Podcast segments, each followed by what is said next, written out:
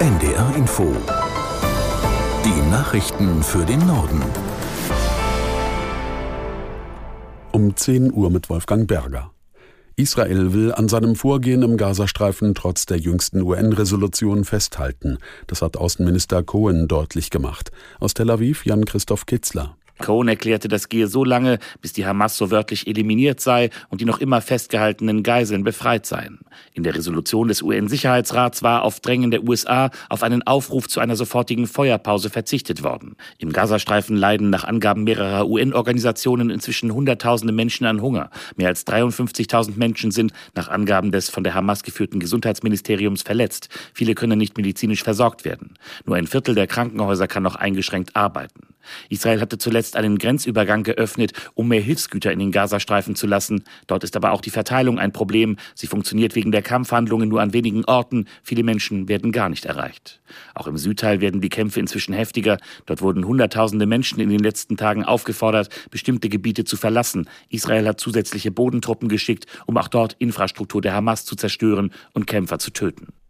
In Tschechien wird heute mit einem Staatstrauertag der Toten und Verletzten des Schusswaffenangriffs an der Prager Karls-Universität gedacht.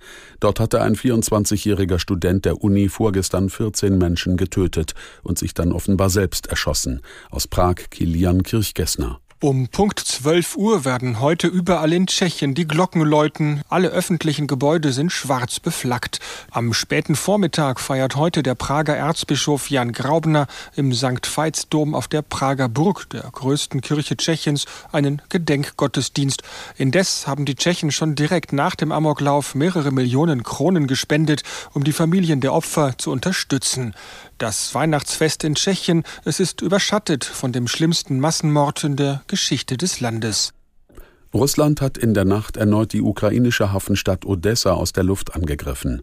Die Luftraumüberwachung meldete den Anflug mehrerer Wellen von sogenannten Kamikaze-Drohnen über das Schwarze Meer.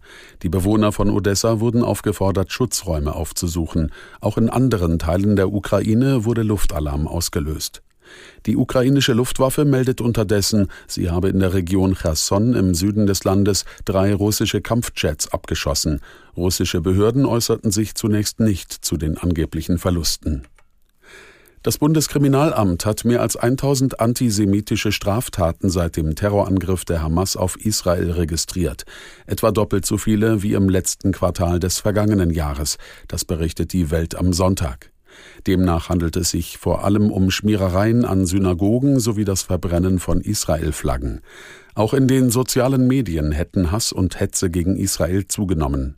Jüdinnen und Juden in Deutschland müssten nicht nur physisch, sondern auch im digitalen Raum geschützt werden, sagte der Antisemitismusbeauftragte der Bundesregierung Klein der Welt am Sonntag. Das waren die Nachrichten.